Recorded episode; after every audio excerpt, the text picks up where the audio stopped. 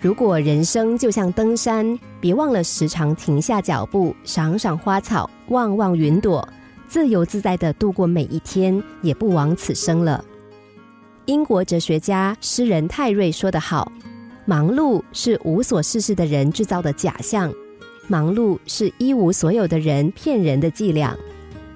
忙碌烦躁是多数人生活的写照，每天总是忙忙忙。”越忙就觉得生活茫然，不知道为什么要这么忙，却又是忙忙忙，于是盲目、忙碌、茫然，整天游来荡去，烦了累了，却还是摆脱不了。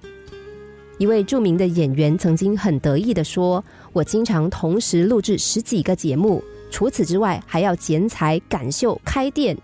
可是到头来，他的家庭、财务和健康都出了问题。”过分的忙碌化为一场空。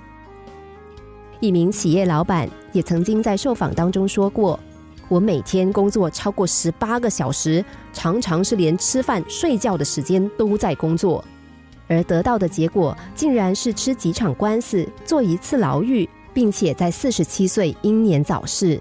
虽然累积了几亿的财富，但在世的时候，他得到的似乎只是忙碌、烦躁。”忙碌不是一种状况，没有人乐意忙碌，但不忙碌又感觉空虚，就怕自己会落伍，会被这个世界淘汰。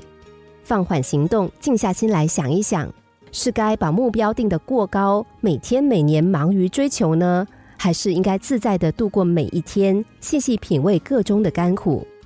喜欢登山的人都知道，登山的目的不全在于登顶，而着重在于攀登中的观赏、感受和互动。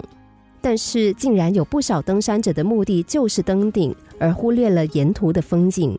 一旦因故登不了顶，前者的收获仍然是满满的，但后者就只有惆怅。自由自在的面对生活，只要我们有了基本的生活保障之后，就应该多一些精神上的享受，少一些物质上的烦恼；多一些亲情，少一些抱怨。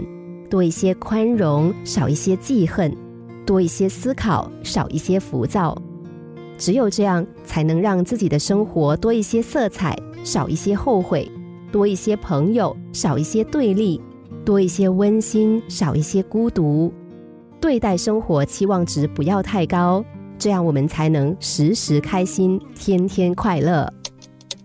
心灵小故事。星期一至五下午两点四十分首播，晚上十一点四十分重播。重温 Podcast，上网 U F M 一零零三 t S G。